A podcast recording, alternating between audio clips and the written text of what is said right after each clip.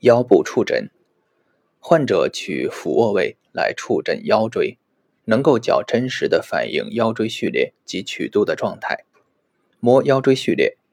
腰椎触诊从腰椎位置及其序列的触摸开始。由于腰背部竖脊肌等软组织的肥厚僵硬，在开始触诊的时候，腰椎其他结构通常很难摸到，而能被清楚感知的腰椎结构。是向后突出的棘突。通过触摸棘突两侧的状态，即棘突的左右偏向和两侧横突部肌肤的高低，可以判断腰椎的左右旋转状态。通过棘突向后凸起与向前凹陷的不同状态，可以了解椎体向后或向前移动，甚或滑脱的趋向。在运用相应手法松解腰部软组织后。我们就可以透过软组织身在的触摸腰椎两侧的横突，横突肩部的位置可以很快被触摸到。从腰椎两侧横突的位置对比，我们不难了解双侧横突高低不同的状况。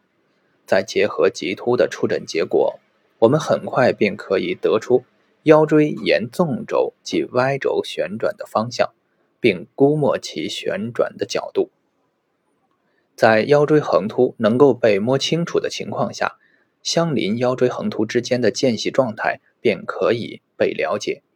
如果两相邻腰椎双侧横突间隙出现不等宽的状况，那么其中一个腰椎出现沿矢状轴及 Z 轴旋转便存在可能。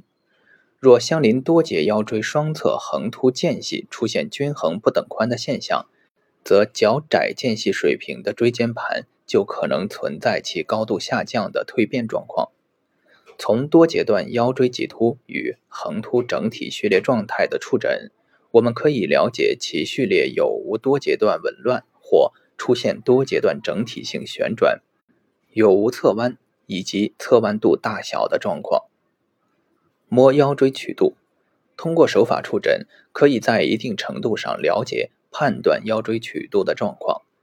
患者处于坐位或站立体位时，腰椎处于承重的功能状态，不能真实反映其腰椎曲度的状况。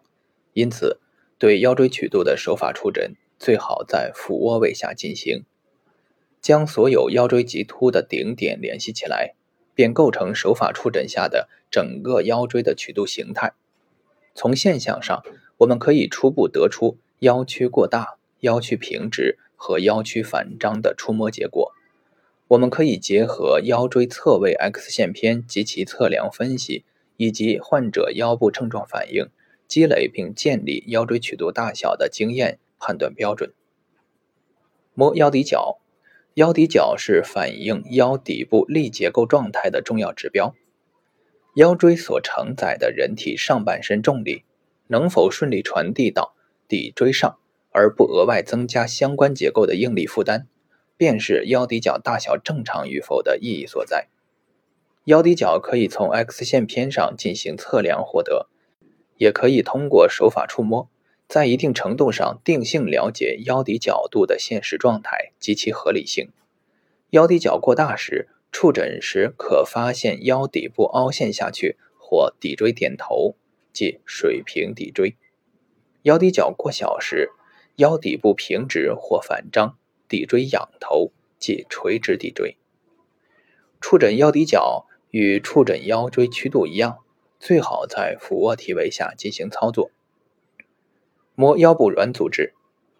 除了腰椎骨结构以外，腰部肌肉、深浅筋膜、韧带等所有的软组织共同构成了腰椎的稳定结构。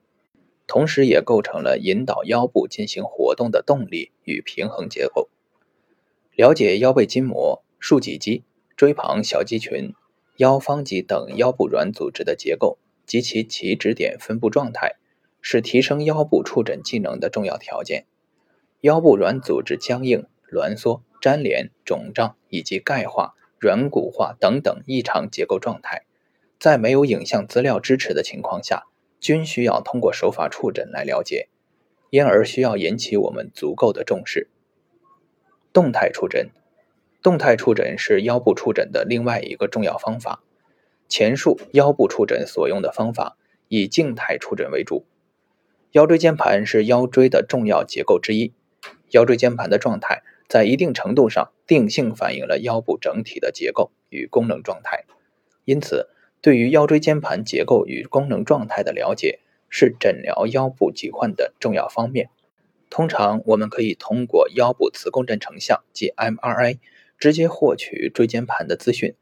或者通过 X 线片、计算机体层摄影即 CT 间接了解椎间盘的状况。东方柔性正骨在获取患者腰椎间盘的资讯方面，可以运用独特的掌压触诊技术，从腰椎被掌压推动时活动的状态，在手下的感觉上获取椎间盘结构。与功能的部分相关资讯，这是东方柔性正骨疗法动态触诊腰椎的重要方法之一。